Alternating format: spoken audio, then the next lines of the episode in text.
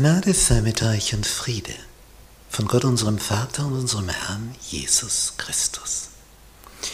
Wir studieren das Thema, wie legen wir die Bibel aus. Lektion 7.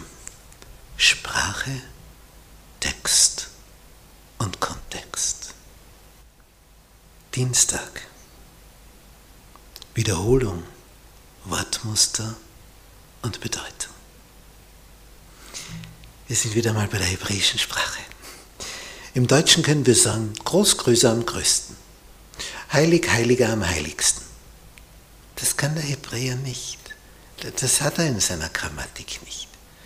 Also wie soll er jetzt heilig steigern, wenn er das nicht hat? Dann sagt er das Wort mehrmals. Nicht der Prophet Jesaja hat eine Vision im himmlische Heiligtum hinein. Er sieht den Vater dort auf dem Thron, den himmlischen. Und er ist beeindruckt, tief beeindruckt. Das, dieses Bild vergisst er nie mehr. Und in seinem tiefen Beeindrucktsein hört er dann wieder die Engel Gottes anbeten und rufen, heilig, heilig, heilig ist der Herr Zibaoth. Zeba, Stern, Ot, Mehrzahl, Stern, nee. Der Herr, der dieses Universum geschaffen hat. Und dieses heilig, heilig, heilig bedeutet heilig, heiliger am heiligsten, weil er es dreimal wiederholt. Das ist die Steigerungsform. Und wenn also Jesus sagt, Amen, Amen, steigert er, dass es so ist, dass das die Wahrheit ist. Dann wird es bekräftigt durch die Wiederholung. Und der Hebräer wiederholt auch einen Satz in anderen Worten, um die Bedeutung herauszustreichen.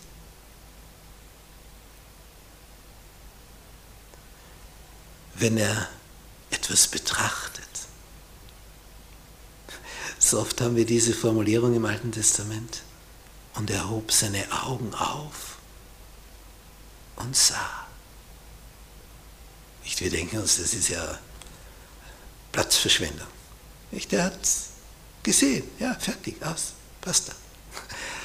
Aber hier, hier wird der Prozess des Sehens geschildert.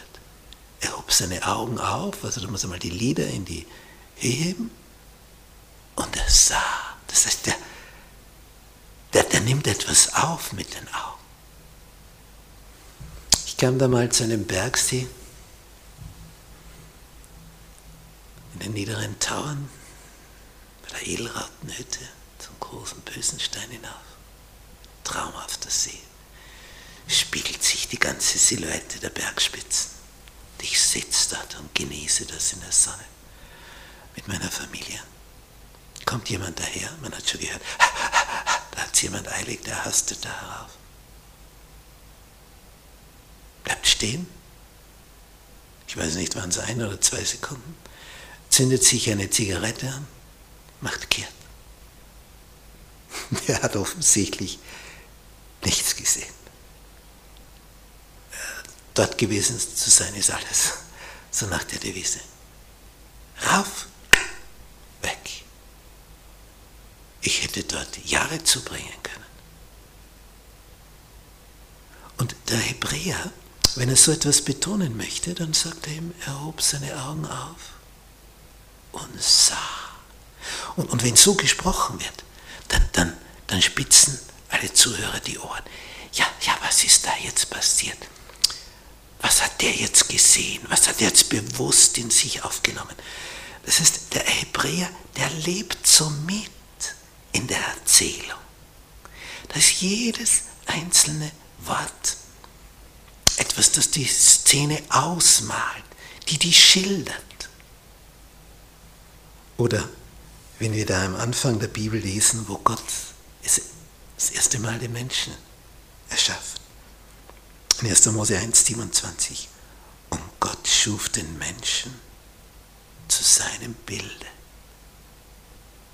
Und um das zu betonen, heißt es jetzt weiter, zum Bilde Gottes schuf er ihn.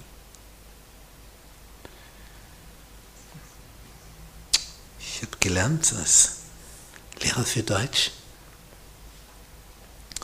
Wortwiederholungen in Aufsätzen sind anzustreichen beim Schüler. Als Negativbeispiel. Das ist nicht gut vom Stil her. Der Hebräer, Gott schuf den Menschen zu seinem Bilde, zum Bilde Gottes schuf er ihn. Das ist das genaue Gegenteil. Wir, wir sagen, Wortwiederholung ist schlecht. Der Hebräer, durch die Wortwiederholung zeigt er, kostbar, herrlich, der badet sich mit diesen Wörtern da drinnen. Zu seinem Bilde, zum Bilde Gottes, schuf er ihn. Wie unterschiedlich Sprachen sein können.